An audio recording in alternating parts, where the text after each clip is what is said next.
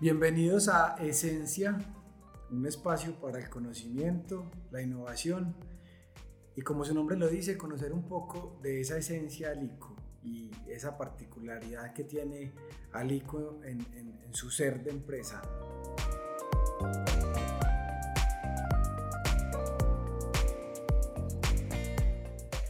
Hoy estamos acá de nuevo, Natalia Restrepo, Daniel Jaramillo, en nuestro capítulo número 8 con un invitado de esos que podríamos quedarnos, yo creo que horas y horas hablando, Nati. Así es, Dani. Me alegra mucho saludarte, saludarlos a todos los que nos acompañan y saludar sobre todo a este invitado tan especial que tenemos hoy, porque si de esencia se trata, creo que nuestro invitado tiene muchísimo para contarnos y aportar a esa esencia que es Alico. Estamos con nuestro gerente de gestión tecnológica, Ovidio Salazar. Hoy bienvenido a este espacio. Muchas gracias por invitarme, Nati, Daniel. No, gracias a ti hoy por acompañarnos. Para aquellos que de pronto no te conocen, que creo que deben ser pocos, pero ¿quién es Ovidio?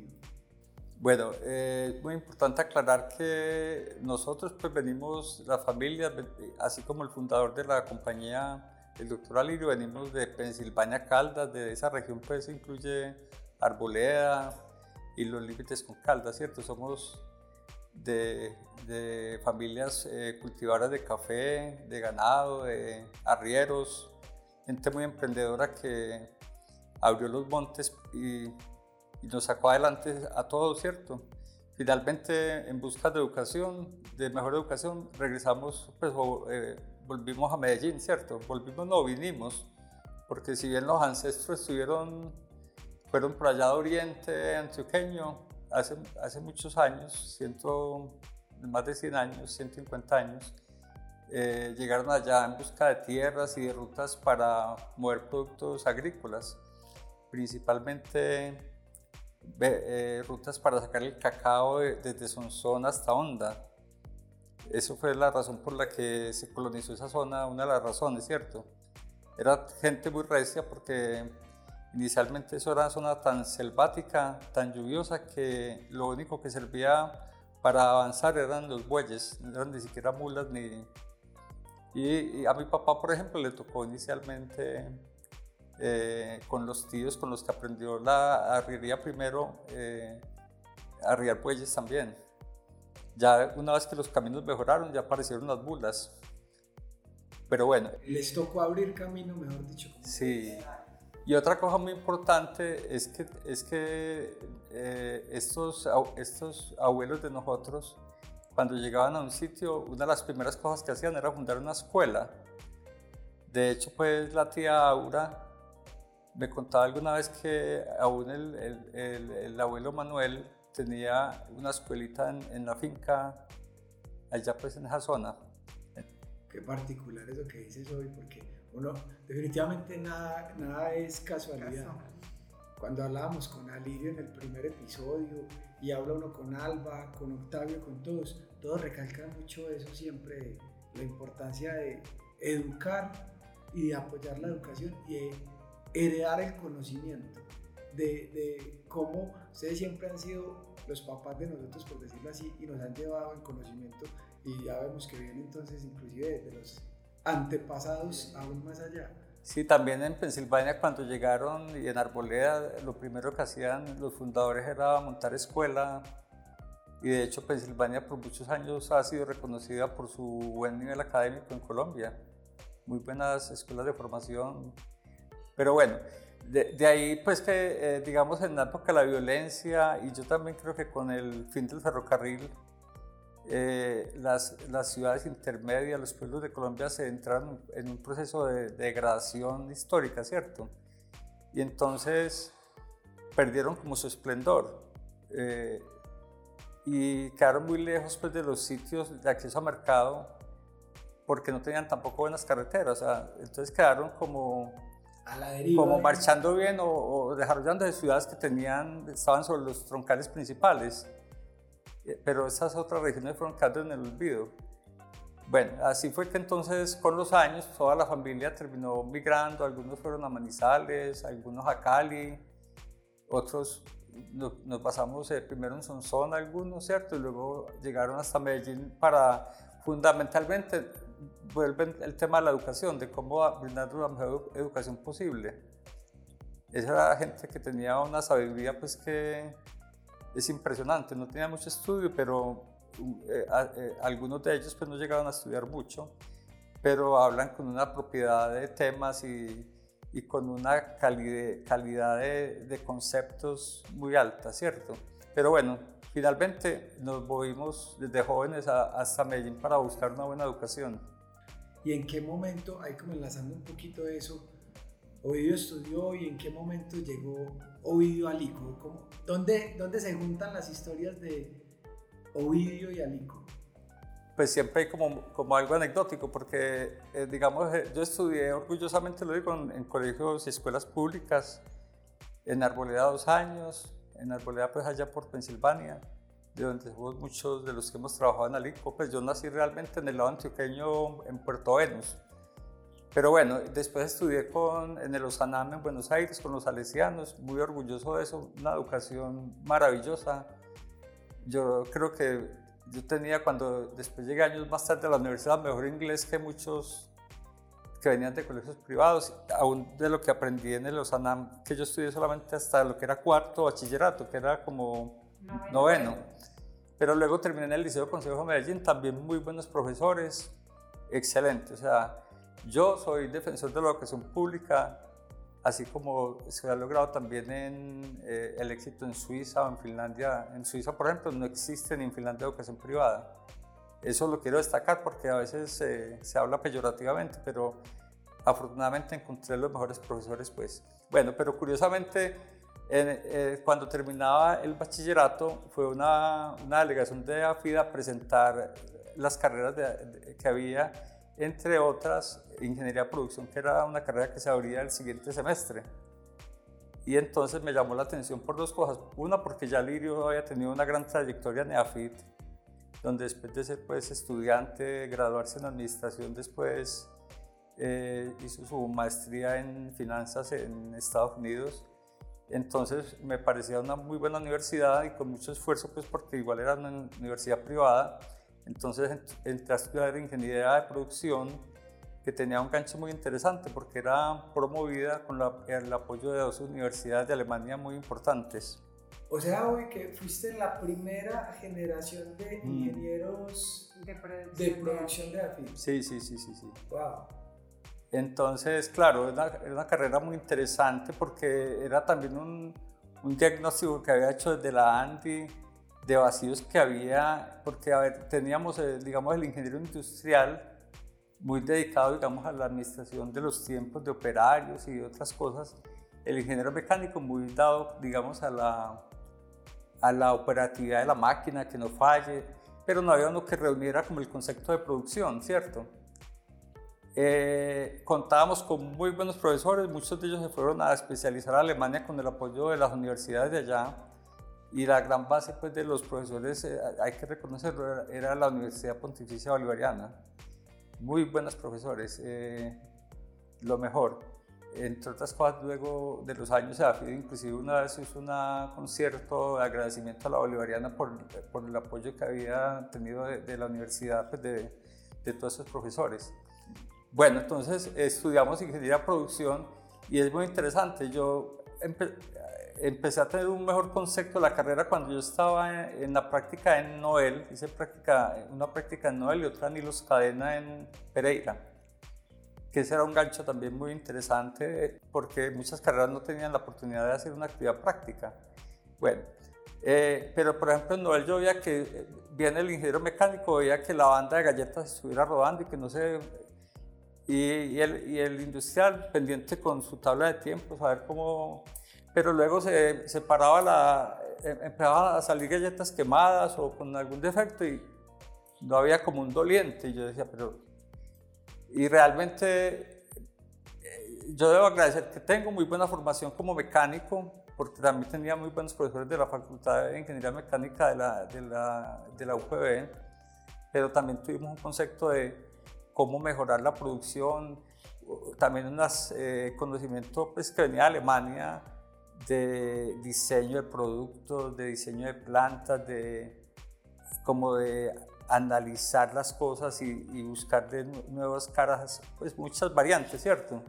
Algo se impregnaba pues de, de todos estos profesores. Bueno, entonces yo terminé ingeniería de producción y terminando en ese tiempo que terminé, eh, Alirio me invitó a empezar aquí a, a laborar como, yo no sé, marzo, como el 85. 85. O sea, Alico llevaba tres años, cuatro años. Sí, sí. Y entonces, pues eh, Alico hacía un montón de cosas, pues de, de, comercializar diferentes cosas, pero intentamos varios proyectos. Uno era, por ejemplo, hacer bebederos para cerdos y fabricamos algo. Bueno, no, no, cogió como mucha fuerza, pues porque era difícil competir con el que llegaba importado hecho masivamente, pues. Eh, más adelante, un poco más adelante, hicimos hasta las primeras amarradoras de chorizo que eso fue casi que la base del comienzo de, de, Talsa. de Talsa, sí. Pues a ver, realmente Alirio ya tenía desde Alico la, la, representación de una empresa italiana llamada Risco Brevetti o Bevetti, no me acuerdo, que aún deben tener. Y, y con base en esos pinitos eh, luego, luego fundó a Talsa, ¿cierto? Bueno, y, pero ya seguimos como bregando en varios proyectos, intentamos hacer repuestos para motos, pero no, no, estábamos lejos de tener pues recursos, eran piezas muy sofisticadas que venían de Japón o con unos procesos de fabricación muy complejos, y bueno, y ya a, finales del, del, del 85 eh, empezamos a hacer pruebas de impresión en una empresa de etiquetas porque realmente había una gran demanda o una necesidad de tener funda impresa. Colombia era un país muy cerrado para las importaciones, entonces habría, eh, traer funda impresa tomaba meses y era muy costoso y mucha gente no tenía el conocimiento para hacer el trámite de importación esto. Entonces hicimos una primera prueba de impresión de funda fibrosa me acuerdo que hicimos una impresión de un solo color rojo con, con una, una, fundita, una planchita de una manteca de cerdo. En una, eh, como le digo, una empresa de etiquetas en la 10 que me acuerdo que era un señor de apellido Ortega. Entonces, eh, la máquina era una Marcandi ¿De un color? no, la máquina era de cuatro colores, pero la prueba fue de un color. Y eso fue pues, para nosotros. Yo hasta hace no mucho tuve la muestrica de la primera y no, me dio mucho dolor porque se perdió por ahí en un daño que hubo en la oficina y se perdió. Pero bueno, entonces, qué curiosidad. De, eso es anecdótico, y es, pero es muy curioso. Algo tenemos pues de, de, de todos sus familiares, como, como dice que a veces que uno hay cosas que no son como tan casuales, pero parecen como casuales. Yo ya había terminado en AFID, no tenía que volver mucho. Y Luis María Buitrago, familiar, pariente, ¿cierto? Mi pariente primo de, Alirio, estaba en AFID, yo creo que la primera y la única vez en la vida tal vez, porque él era la nacional. Pues, y curiosamente me preguntó qué estábamos haciendo, le comenté las pruebas y me dijo, Ovidio, pero si yo tengo esa máquina en, en, en la América que la trajimos con unos cuñados de Venezuela. ¿Sí? Fuimos a ver la máquina y entonces a, las dos semanas o antes esa máquina aterrizó con, con Carlos Restrepo Calimán, el primer flexógrafo. A los días llegó Manuel Betancourt. Y eso fue el, lo que llamo el primer boom de Alico, porque era tanta la necesidad, la avidez de funda impresa que aunque la primera, el primer periodo fue una calidad de impresión regular, la gente pagaba por eso. Es más, venían desde Bogotá los grandes productores de embutidos de Bogotá, de los walteros. Históricamente Bogotá ha sido gran consumidor de todo Traían maletadas de dinero, pagaban en efectivo previamente, eso era una locura, hasta llevaban en el mismo carro el material. material y aquí también los, los de, aquí había una serie de plantas de embutido eh, que no eran las más grandes y también estuvieron muy...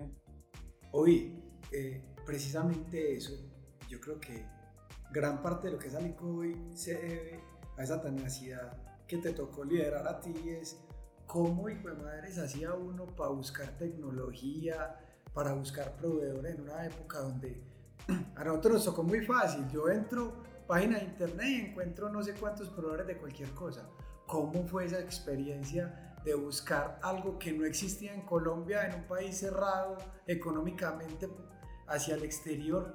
En una primera época fue, fue una cosa como de, de toparse, de chocarse contra la pared y volver a de caerse y volver a arrancar, porque imagínate, imprimía, empezamos a imprimir por, por, el lado difícil, tintas de dos componentes, con acetato de tilo, que no permitían, el fotopolímero ya existía, pero no, no resistía el acetato de tilo. Entonces imprimíamos unos cauchos que se derretían después de varias horas, había que estar cambiando teníamos que viajar hasta, primero al centro, o sea, más de ingenieros y de... y de ayudar a limpiar la máquina al centro a fabricar primero las, las matrices de zinc para, que eran la base inicial de, para elaborar la plancha, en Fotograbado América, por ejemplo, y luego hasta Bello, a veces dos y tres veces al día, donde un señor Abelardo, familiar de estos de ¿cómo llaman los de eh, Sabaneta? los Gallón. Los Gallón. él es como tío y él también tiene otra fábrica de, etiquetas. Pero eh, como se dañaban con tanta frecuencia, a veces había que dos o tres veces teníamos un lado y eso era... Pues afortunadamente no es el tráfico de día, pero hasta Nikia, hasta que ya más tarde logramos comprar una prensa de segunda de Microplas, pues ya nosotros hacíamos eso, pero bueno, la prensa también tenía, tenía unos daños, bueno, casi que no logramos poner eso en orden. Ya finalmente entonces, por ejemplo, inicialmente la fuente de información, pues había dos, Alirio ya, un hombre con una visión internacional, él, visitaba ferias y tenía diálogos con gente que había ido conociendo también desde su trayectoria en CENU, ¿cierto? Era una base muy importante. De hecho, pues mira que entonces ah, iniciamos con una marca, pero ya pronto compró la Ibirama, eh, que se compró en Brasil. Y, es, y, entonces ahí, ahí empezamos un proceso de imprimir con calidad. A mí siempre me gusta reconocer como las personas claves. Ahí tuvimos un operario eh, que llamaba Eladio López, también muy buen músico y guitarrista, que, con el que compartimos muchas tardes porque teníamos un ánimo muy festivo y los viernes siempre por la tarde nos reuníamos y compartíamos en un buen rato. Pero fuera de eso era un impresor excelente. Algo cascarrabias eso, pero a mí no me importaba nada porque era un tipo muy responsable y uno no, no estaba preocupado que si el trabajo iba a estar bien porque él ponía la pauta más alta que, que uno mismo. Y, y, y entonces, con la ayuda de Ladio con esa impresora nueva, de, era marca Virama, que vino de cuatro colores, pero nosotros le adaptamos el quinto. Eh, logramos ya conquistar a Zenú y a Ricarrondo, que eran clientes difíciles. Sí. Inicialmente con, con Funda que no iba para proceso automático con corrugado porque no teníamos. El quinto color fue muy simpático porque era que Rica había sacado la línea de pollo que fue muy exitosa y tenía una, un azulito que era el quinto color. Entonces, ahí hicimos una maroma y, abrimos espacio para un quinto color donde no había, pues, o sea, como típico alico. por los clientes. Pero bueno, ya eh, eh, también, entonces, mira que, o, sea, mucha parte de lo que se ha logrado viene precisamente del trabajo del doctor Alirio, porque entonces él conoció, creo que en la IFA, por allá por el 86 o algo así. Eh, es muy curioso, lo tenía para contarlo como una anécdota, pero había un solo fabricante conocido en, en, el occidente porque en la cortina de hierro de esa época había otros pero no conocidos. Eso era un, mundo desconocido para el occidente. Entonces este señor se llamaba Colros de la empresa Cuco y Cuco era el único y el rey del corrugado pues entonces en esa feria apareció otro, otro proveedor que llamaba Dickard Eigel, el señor Eigel con una máquina que era muy inferior en precio, mm, algo más liviana, pero no de menos tecnología, digamos, eh, una máquina muy bien construida. Esas máquinas eh, corrugadoras tienen a uno, y yo digo que es una máquina de un, de un concepto, de un grado tecnológico elaborado, de automatización sobre todo. Le ofreció esa máquina pues a la cuarta parte del precio, una cosa, no sé si tanto, pero una cosa abismal la diferencia. Entonces Alirio se comprometió con él, listo, la compra. cuando el señor Colro se enteró, le dijo a Lirio, no Alirio, no cometas error, yo le vendo mi máquina al mismo precio que él se la vende. Pero Alirio cumplió con su palabra y el señor Ángel también en, recompensa se ofreció a venir a instalar, a, ayudarnos y vino, creo que al menos dos veces vino a, ayudarnos pues a, primero a instalar, a arrancar y luego a corregirnos y a, con, con muy buen, buenos criterios con buena tecnología, que inclusive eh, eso incluía, por ejemplo, eh, como era principalmente la fibrosa, la fibrosa requiere un punto muy correcto de humectación para el corrugado, y él trajo un aparato muy, que para esa época era muy sofisticado, que permitía medir la humedad en línea, o sea, mientras uno rebobinaba ahí la, la funda humectándola, uno podía medir la humedad que estaba quedando porque tenía unas rueditas, entonces, maravilloso. Entonces, mira que ahí ya se fue esto a gran escala porque ya pudimos acceder a los procesos automáticos de, de Zenú y de Carrondo y con celulosa, que ese, ese era un dicho que no teníamos todavía. Y que, que se usaba mucho, eh, la celulosa se usó mucho en salchichones, las líneas salchichones. La, el, la fibra se iba más para cerveceros, salamis, digamos lo que en Colombia se llama así. Algunos ahumados, otros no pero la celulosa era para el salchichón, que era el producto más económico. Entonces ese fue, entonces verá que hay un conocimiento que viene pues de la trayectoria del mismo doctor Alirio y otro que nos venía de revistas eh, contaditas y de libros, digamos, por allá recién que comenzamos eh, conseguimos el primer libro de flexografía que tenía un conocimiento muy amplio, era un libro originario de Estados Unidos primero, eh, con muy buen detalle toda la técnica de impresión. Y a la vez venía también una, una, asociación muy interesante que era la FTA, eh, Asociación Flexográfica Americana, que ellos daban cursos y, y, enviaban revistas, entonces uno veía a los proveedores. Así fue, por ejemplo, como pudimos conseguir un caucho que permitía hacer clices de buena calidad que aguantaran eh, el ejectato de tilo, eso fue otro cambio, porque entonces la calidad se nos afianzó, los cauchos duraban más horas, pues, se, alivió la vida también con eso. Pero sí, inicialmente fueron revistas, digamos lo que complementaba las visitas que hacía al ir a ferias y ya luego con los años también fuimos, ir nos empezó a llevar de la mano pues, a las ferias a, abrirnos en ese mundo. Por allá primero eh, Alemania y Estados Unidos, que son, han sido siempre los grandes puntos de referencia. Pero sí, o sea, entonces tenemos las revistas y los libros también, porque los libros los hemos estudiado para implementar bien las cosas, para corregir defectos, para mejorar. Esa, esa es como la... Ahora, el, digamos que entonces ya en el 89 ya Lico había ganado una buena participación del mercado gracias al servicio de impresión. Y ahí viene otra cosa muy importante de las investigaciones que partieron de Alirio mismo, fue el hecho de reconocer que el producto colombiano no era un producto para fundas, fundas permeables. Ese, ese salchichón que se empacaba en celulosa, por ejemplo, no se empacaba luego al vacío. Entonces eso, en, en el proceso de fabricación tenía mermas, pérdidas de sales, de, de grasas, de, y luego eso iba al mercado y a los dos o tres días estaba mohoso, pegajoso, pues pero aún así la gente lo compraba. Pero, no había más.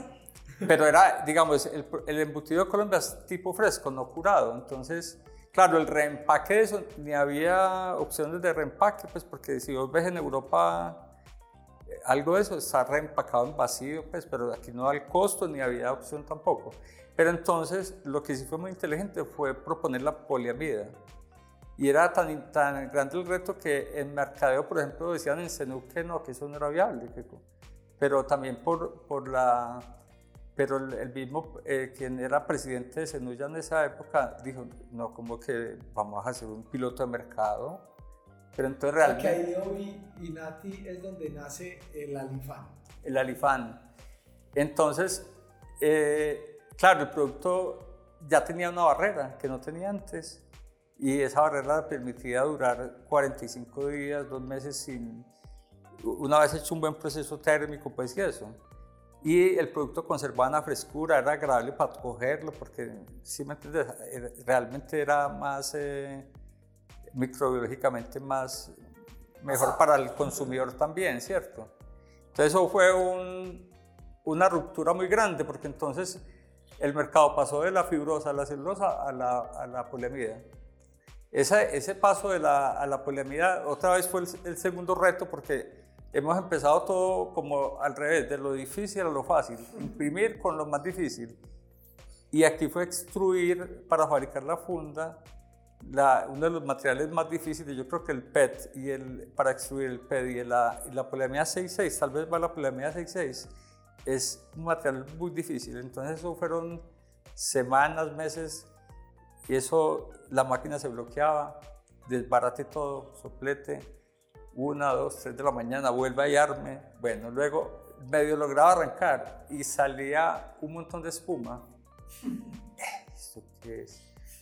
Hasta que por ahí en diálogos con otra gente veíamos el material, eh, era un material de una empresa alemana que ya no existe, que llamaba Hesch era, la química más grande del mundo.